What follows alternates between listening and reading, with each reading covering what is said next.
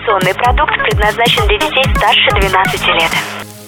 Информационно-развлекательный канал Liquid Flash представляет Товарищи, на трибуне кинодиктатор Кин Чик Ин.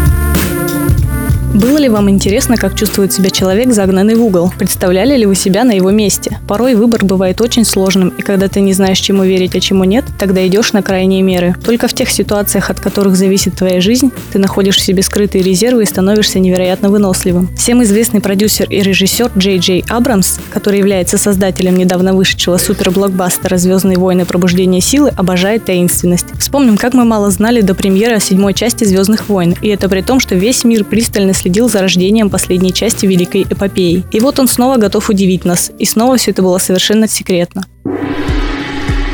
Картине «Кловерфильд 10» он выступил в роли продюсера, а вот режиссером стал дебютант в этом деле Дэн Трахтенберг. «Кловерфильд 10» — это остросюжетный фильм, снятый в обычном операторском стиле, и почти все его действие происходит в небольшом бункере под землей. В нем после автокатастрофы девушка приходит в себя. Обитающие там двое мужчин уверяют, что спасли ее от химической атаки, сделавшей мир снаружи непригодным для жизни. Но она не чувствует себя в безопасности. Минимум эффектов, минимум актеров, минимум декораций. Тем не менее, фильм смотрится на ура, если вы, конечно, любите любите остросюжетные психологические триллеры. Лента буквально пропитана паранойей и клаустрофобией. Всего три главных героя, всего несколько комнат, одно помещение и страх, сочащийся сквозь стены. Благодаря отличной актерской игре, тревожной музыке и удачному сценарию даже самые невинные сцены воспринимаются как пикник на минном поле. Опасность исходит отовсюду и смерть порой очень близка. Сюжетная линия меняет направление множество раз, заставляя героев искать выход из сложных ситуаций, которые подстерегают их на каждом шагу. Тем временем Трахтенберг легко и непринужденно поддерживает атмосферу, не позволяя зрителям отвлечься или опомниться. Фильм кипит от напряжения, и даже финал не стал исключением.